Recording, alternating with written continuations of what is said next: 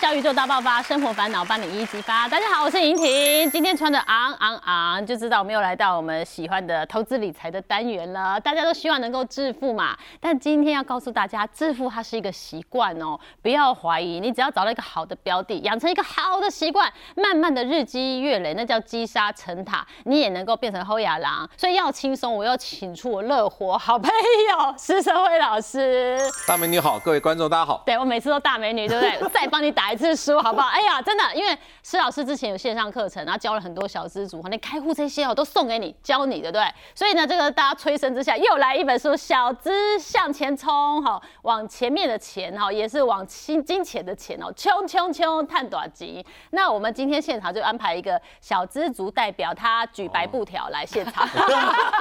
抗议吗？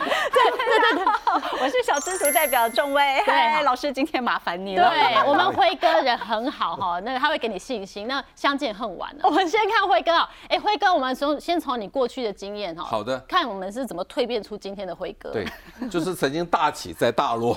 一九九零年之前，我真的就是少年股神。嗯，从一九九零年之后呢，因为股市就很低迷，一直到一九九。八年，嗯嗯九六年的时候，那个电子股翻身之后，股市才开始大涨嘛。对。那这个中间我就认真工作。嗯。那但是到两千年的时候，哇，你知道那什么事情吗？嗯。非常多的网络公司。哦。对，只要是 dot com，嗯，大家都拼命投资，所以那一年就发生网络泡沫化。嗯。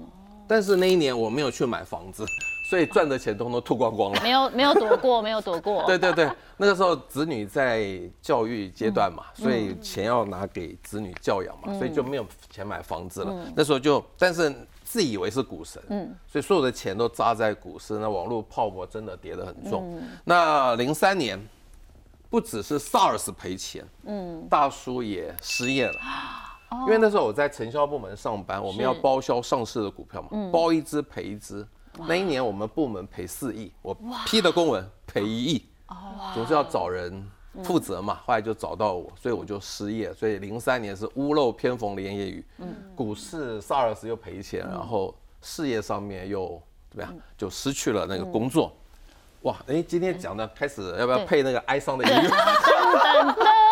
转折点的时候哈，哎，所以你那个时候没有工作，唯一的工作就是专心投资。对对，那个时候好在我的房子的房贷已经付清了嘛。哦，厉害。那保险也买够了，那时候也有大概有存了一千万。我想说一千万一年赚十趴。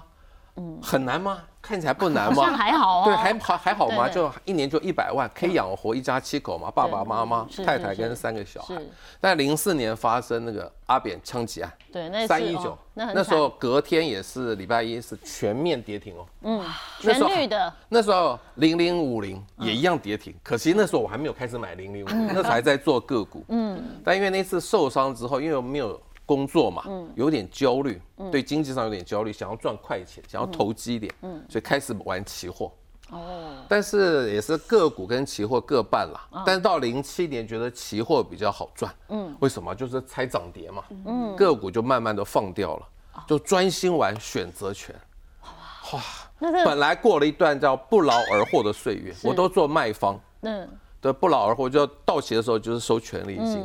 做了大概三四个月，非常开心哎，赚很多钱，嗯，赚几十万呢，哇！但是就是七月份碰到美国次贷风暴，嗯，曾经大跌，嗯，我手上这些选择权两天赔掉七位数，把之前赚的都赔光，还倒赔。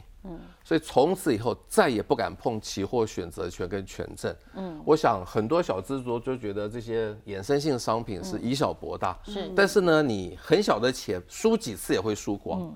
我喜欢举郭台铭的例子，郭台铭玩期货拿一亿出来赔掉五十趴，他还有五千万，他还可以过日子啊。嗯，对。你才十万块赔掉五十趴，剩五万就没办法过日子。所以希望小资男女。辛辛苦苦存下来的钱，千万不要随随便便就那个投资失败。零七年那个期货赔钱之后，就再不碰，就开始买龙头股，想说买龙头股吧，像当年的南亚啦、中钢啦、台塑，怎么会赔钱呢？嗯嗯嗯，想说安定了。嗯，哇，零八年大家都知道嘛，发生金融海啸，是。这个是什么龙头股都赔钱，对所有一切，一切通通都是赔钱的。哦那时候满手赔钱的股票，晚上睡不着觉，嗯。想说大盘才跌了五趴，我的股票跌七趴，嗯，所以跌得更重。是我还端悟一个道理：如果我跟大盘的跌幅一样，我至少睡得着觉。嗯，什么可以跟大盘一样？就是零零五零。嗯，大盘涨一趴，它涨一趴；大盘跌两趴，它还是跌两趴。嗯，我没有输给大盘，我睡得着觉。是，隔天决定把所有赔钱的股票通通卖光光，眼不见为净直。接停损了直，接停损。但是因为我也没有上班了，必须手上有股票，所以那一天就全部买零零五零哦 all in。仲威敢不敢？仲威现在满手赔钱的股票，你敢不敢？我等一下再问。这给我一个教训。很多人说在哪里跌倒要在哪里爬起来，不对的。哦，在哪里跌倒要在别的地方爬起来。因为我在零零五零这边爬起来了，我继续玩个股可能又要跌倒了。，又要跌倒了，干脆就换到零零五零，从此就变得非常的简单的投资，就跟着大盘上上下下嘛。大盘涨的时候它就涨，大盘跌它就再也不要选股，完全不焦虑了。对那个时候我觉得我开始转到零零五，最好的事情是什么？嗯，我的子女那个时候都在国高中，都很叛逆。对，那个时候我投资简单之后，我可以好好来陪伴子女，多一点陪伴啊我觉得就是投资简单之后，你可以去处理你人生其他的烦恼。嗯，教养是一个烦恼，现在大家在工作也是烦恼，甚至健康，甚至照顾父母，其实都是烦恼。连跟配偶之间的交往的互动啊，不能说交互动也是烦恼。婚姻也是要经营对对对，就是把投资简单之后，其你就有时间去解决别的事情。过你的人生，对对对过你原本该好好过所以的人生。到零八年之后就一路顺遂，就开始非常非常的简单的顿悟了，顿悟了，再也不选股了。哦，这是终于出塞啊，对不对？对对对对但这零零五零呢，虽然当年哈它是 all in 的，但是对于施老师而言呢，这个零零五零呢 hold 着呢，你也是有一些些小小的技巧，可以让它创造更多的财富。哎，这我觉得会有成就感。零零五零可以做价差哦。对，因为那个时候我没有薪资收入了嘛，嗯我必须透过赚价差才有生活费嘛，我不能一直报嘛。嗯，所以那个时候，因为你知道股市虽然上涨，嗯，它不可能一直涨，它一定是一个锯齿状。嗯，所以我就用一个 K D 指标，大家最熟悉的、最简单的技术指标、k 小于二十就相对低档买进，嗯，K 大于八十相对高档卖出，嗯，就赚这个锯齿之间区间一个价差。是。那多头市场是二十跟八十、空头市场要更保守一点，就是要降到 K 小于十再进场，然后 K 大于七十，其实就可以获利了结。那什么叫做多头空头？就要看季线，看那个技术指标上的六十 MA，嗯，超过六十 MA 一个月以上叫做多头市场，哦，超过一个月以上。对，要确定。那低于六十 MA 一个月都站不回去，那就是空头市场。像二零二二年，就是一个典型的空头市场，一路下来。但是二零二三年又开始回到多头市场。所以不同的多头或者空头，我有不同的应对方法。对，那因为我要赚价差来生活嘛，当然有一派说法是。一直抱着可能可以赚更多，对，因为其实就零零五零的话，房间很多大家的不同的分享哈，然后操作的方式也很多很多。有人说呃赚价差是一个方式，那有人说是长报啊，因为你有股息啊，然后这个是很稳健的啊、那到底哪一种会比较好？好，我觉得现在这个股市不知道会大涨还是会大跌前，定期定额是最好方法。是如果用定期定额就长报，嗯，到你要买房子的时候再全部卖掉就好了。哦，所以老师你不排斥长报这件事？我绝对不排斥长报，因为不同的人生阶段其实策略是不一样。我的状况，我觉得落袋为安是相对安心的，甚至落袋为安比较符合人性。举一个数学模型，嗯，如果你能够回到二零零三年零零五零上市那个时候，用三十六点九八买，嗯，一直到二零二二年年底的收盘价是一百一十点二，有价差赚，对不对？对。三十六点九八到一零哇。一零点二赚很多是是是，不要忘记，还有这几年总共配了四十三点四块钱的股息哦。嗯，所以换算来说，这十九年中间啊，你赚了多少？赚了百分之三百一十五趴。哇，很好啊。但是你回得去吗？回不去啊，回不去了。那你现在问，你现在这个时间点在一百一到一百二，你长报十九年，会不会也有有三百一十五趴？这个我真的没有那么乐观。如果它真的可以到三百一十五趴，我大胆的估计，rough 的估计，大概股市会到四万五千点。这个感觉难度过高可。能看得见，我大概是看不到了。所以你想想看，如果在这十九年中，你真的长报不卖，你是不是能够放心？我觉得投资最重要是安心，获利了结，或许没有最后看数学模型反推来看赚得多，但是我每一段的都有赚到钱，相对安心。我觉得我比较适合做价差，但是如果是定期定额，像你们这么年轻，我觉得是长报更好。对，它可以真的需要用钱的时候再卖掉。是是是，确实好。那其实现在也很多人会经营零零五六嘛，从零零五六来下手。零零五六操作方式就比较不一样一点，对不对？，对，就是随时都可买，买了忘记它。买了忘记它，对对 真的吗？真的，因为它现在才二十六块嘛，嗯，它一年大概可以配一块六到一块八，一块八，甚至，嗯，去年配到两块一，还填息嘞，哦百分之八的殖利率，哎，真的不要假狼告告嘛。就这个也要，那个也要全拿。以前很多人说零零五六一直涨到三十六块，好贵，不要买。那跌到二十三又嫌它不好，又不买，那你什么时候要买？对，对，那为什么会买到零零五六？其实是有一个逻辑的推论，嗯。就是说你先选大到不会倒的股票，大概剩一百家，嗯哦，再选每一年都配息的，剩五十家，嗯，那不要太贵的嘛，金融股二三十块的，哦。大概剩下金融股的部分，嗯因为其实像什么台塑、南亚这些也贵了嘛，嗯那什么中华电也贵了嘛对，小资族二三十块的金融股最好，嗯，但是呢，任何个股都有突发的利空。你每天买了个股就焦虑，它是不是突然发生利空？像去年的金融股，每一家都有这个那个防疫险嘛，没错造成很多亏损嘛。对对对，这个时候，我觉得零零五六最大的好处就是风险分散，嗯，它有电子、有金融、有船产，全都有。而且任何一只个股出事，其他四十九只不会同一天出事嘛。对，所以我后来为什么买零零五六，还是不买个股，就是不要去面对个股经营的风险，嗯跟产业的风险，嗯再也不要选股了嘛。嗯当然零零五六红了之后，也有很多新的。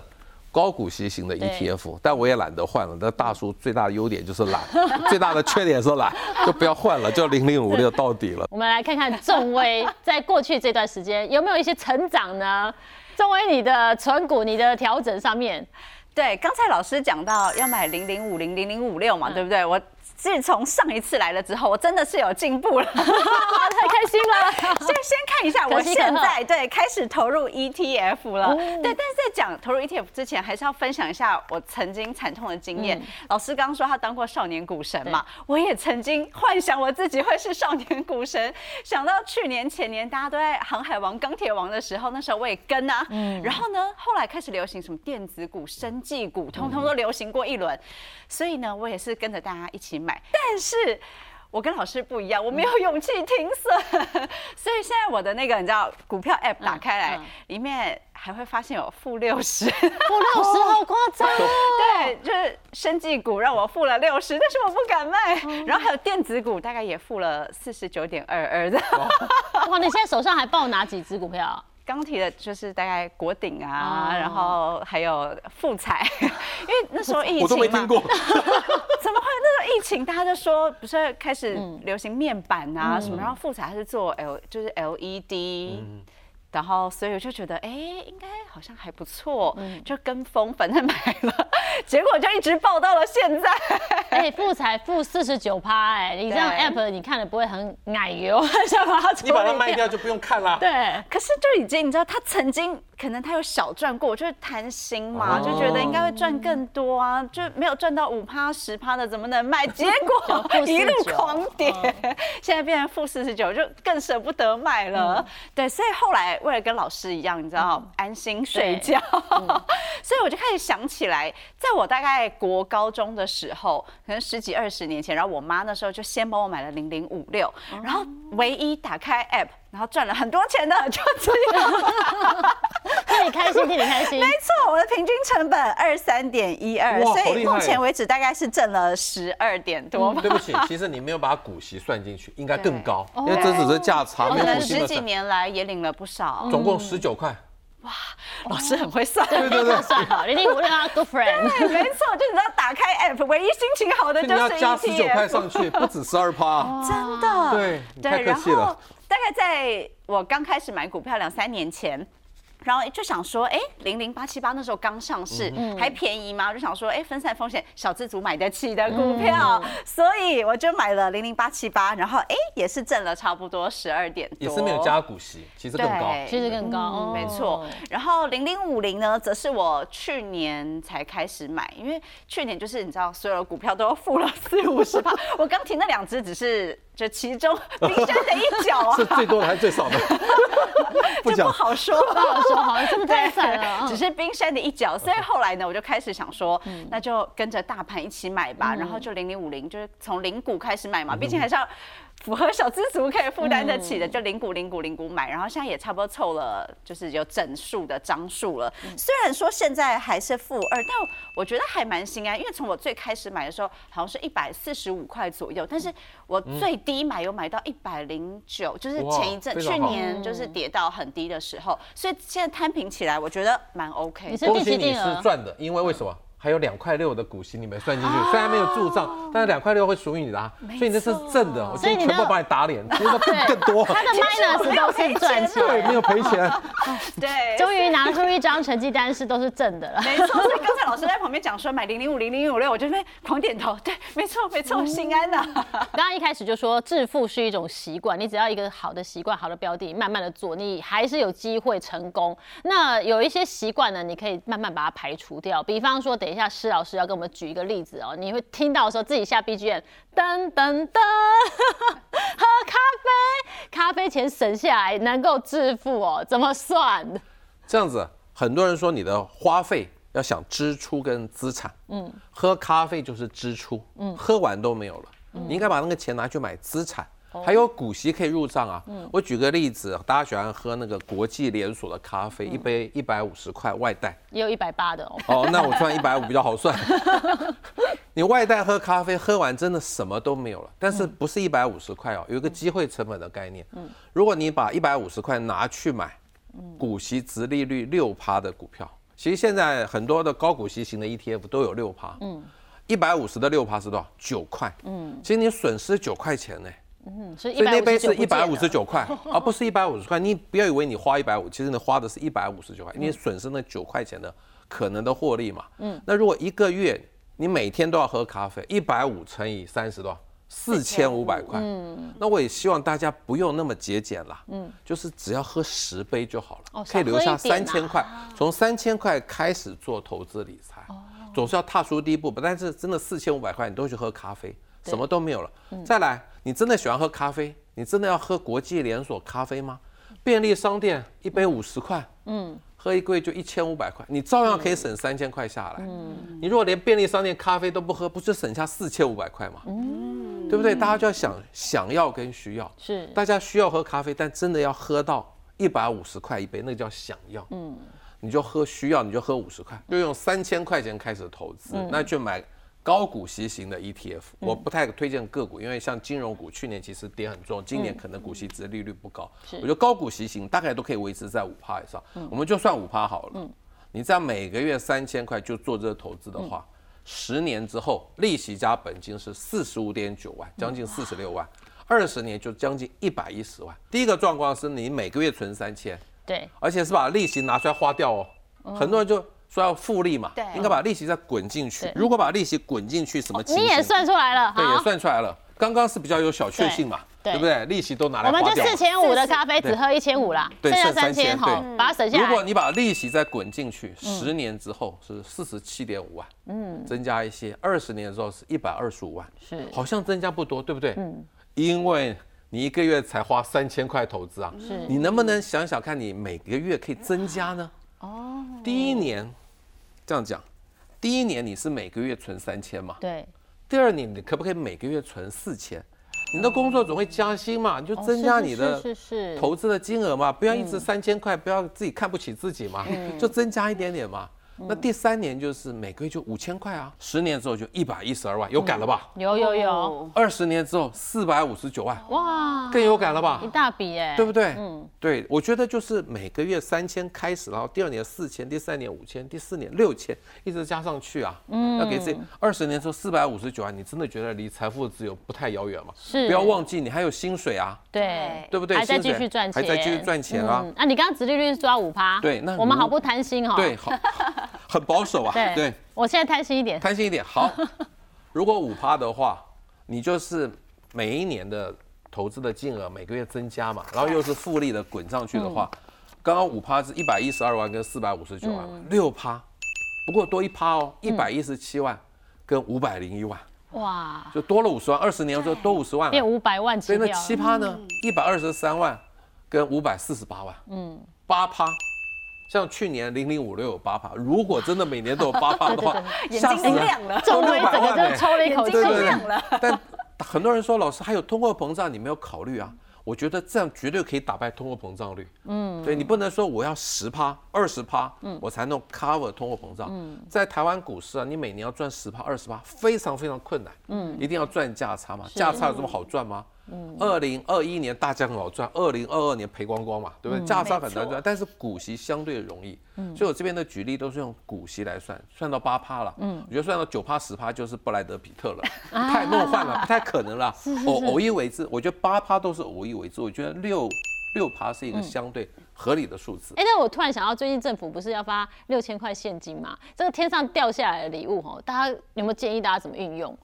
六千块大家都说要去投资，嗯，大家都以为我说六千块就去买零零五零零零五，错，这一次我不讲零零五零零五六，哦，这次我觉得六千块就去买台积电五百块。买得起零股台积电。十二股啊，哦。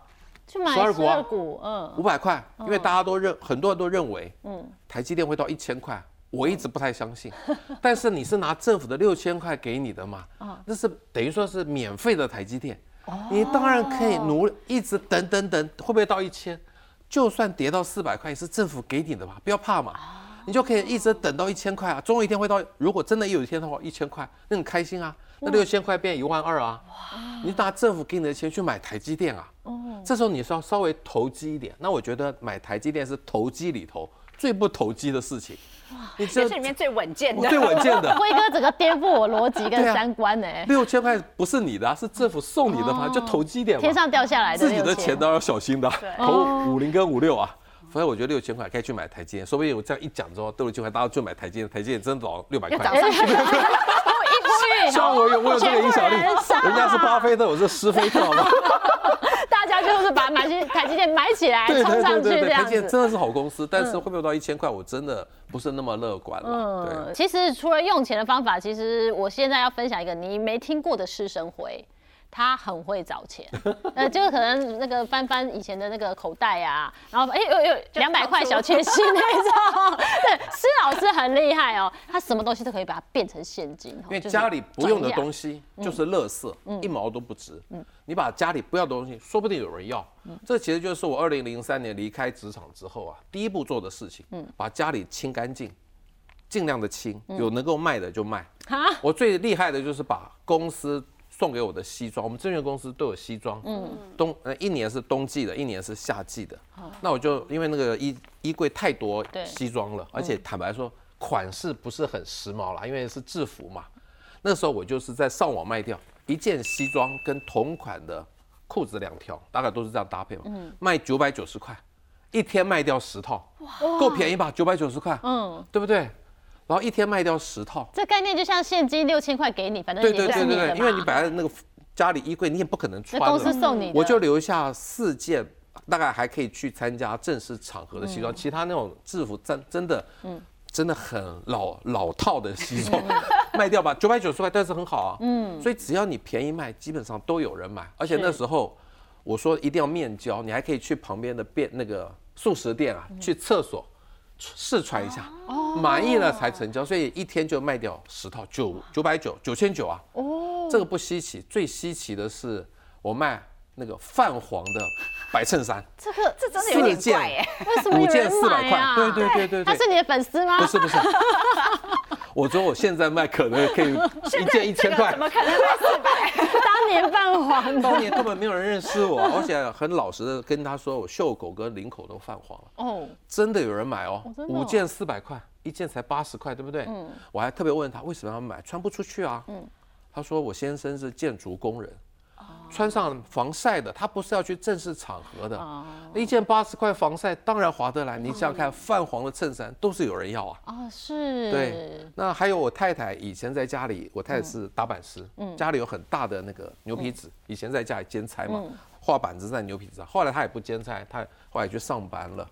那一张我就卖三块，那时候电子商务刚刚萌芽，嗯，很多人还没有用纸箱，他给我买那个牛皮纸就可以包包东西，哦，三块钱就卖掉，包摆在那边很多哎、对啊，也不知道怎么处理啊，然后丢掉就没啦。对，丢不是摆在那边就是垃圾，嗯，对不对？丢掉回收太可惜了。对呀，丢掉回收，你只能给人家清垃圾嘛。但我上网卖掉一张三块钱，嗯，卖掉大概两百张还三百张，哇，也是一张钞票了，对不对？是是是。那还有我爸爸喜欢去河边公园打高尔夫球练习嘛，嗯，然后去找他自己的球的时候，又找到别人的球，别人懒得捡回家，不是。有时候你想找有有时候想找就找不哦到，不想找的时候就找到了。是那很多人刚开始打高尔夫球就买那个新的球，太贵了。嗯，我就在网络上帮我爸爸卖，我真的没有收他钱哦，通通给他，一颗五块钱。嗯，我大概卖了大概五百克以上。哇！我爸爸真的每天在那边打高尔夫球，什么公园这么厉害不是害？和平公园啊，和平公园。大家那掉的啦。还有那时候小孩长大之后，巧莲智的月刊就直接卖一本五十块，马上卖掉。嗯，其实卖小孩的书有人买，卖小孩的衣服没有人买。诶真的大家对小孩很好，都要穿新衣服哦，不会买二手的。对对对。那还有，我还那时候还做那个技术分析。我其实我以前也是懂技术分析，只是现在不玩了。嗯。就把那十八招做成 PowerPoint，这更厉害。嗯。他汇一百块给我，我就 email 给他。哦。连油脂都不用了，连面胶都不用。对耶，这样子所也不以各位用试穿。对，所以各位，如果你有一些特别的 know how，你没办法写书的话，或许你可以这样做啊，email 过去给他嘛，是是，对不对？这最简单了。那还有旧书，我觉得旧书大家看完之后，真的不要以为自己还有机会再看了啦，嗯卖掉吧，对。是但是请各位记得哦，如果我在上面签名会卖贵一点，但是你可以把它撕下来，我给你的签名不要就留作纪念吧。书卖掉我觉得 OK，嗯，那广为流传我觉得非常好。这就是存钱不容易，对，但找钱相对容易。到处找啊，对对对对对没错没错。铜板就去那个那个除值机把它除值掉。那像老师这一本《小资向前说》里面有个例子，我觉得大家可以好好的讨论一下哈。三十岁手上有两千万，千万不要以为他已经财富自由。我问了他，嗯他没有买房子，他那个是他父亲给他的遗产。这位网友本来的想法是留下两百万，拿一千八百万买零零五六，如果用百分之五的股息殖利率算，一年就有九十万，他觉得他可以财富自由。哎，听起来不错啊。但是我觉得他没有房子的前提下是不可能财富自由的，因为那房子是共同持有的。哦，他有他结婚或者他兄弟结婚，不可能大家还住在一起嘛，所以买房子很重要。那时候我就跟他建议，两千万里头留下一千五百万，三百万拿去做头期款买房，两成嘛，那可以买一千五百万的房子。是，两百万做紧急预备金，剩下一千五百万去买股息值利率五帕五票，一年可以有七十五万的股息，可以 cover 那个银行的六十四万的本金加利息。哇，请记得 还是要去工作，还是要去工作。这个时候你绝对没有财富自由，你因为你才三还要背房贷十。岁，对啊对对，还是要去工作。但有人说、啊好无趣哦，真的、啊，因为每天讲零零五零、零零五六，看来看去就觉得很没挑战性，就不聊哎、哎，好像还真的有人这样跟你讲我给，各位一个人生的哲理：嗯，投资越无聊，人生越有聊。啊你知道时间去做别的事情嘛？不要每天都在焦虑投资事情嘛。像大叔什么乐活大叔，因为投资太简单了，哦所以他可以做各式各样的事情啊。对，那不然就是我们请仲威来再展示看我的例子就知道，想要人生大风大浪，然后非常刺激的话，就跟我一样买一些你知道负六十趴，我不要，我不要我不要十趴的这样，每天多刺激，每天都很有聊，但是边聊边拿面纸擦眼泪。烦恼到睡不着。对，所以我们呃投资不一定要搞得那么的复杂。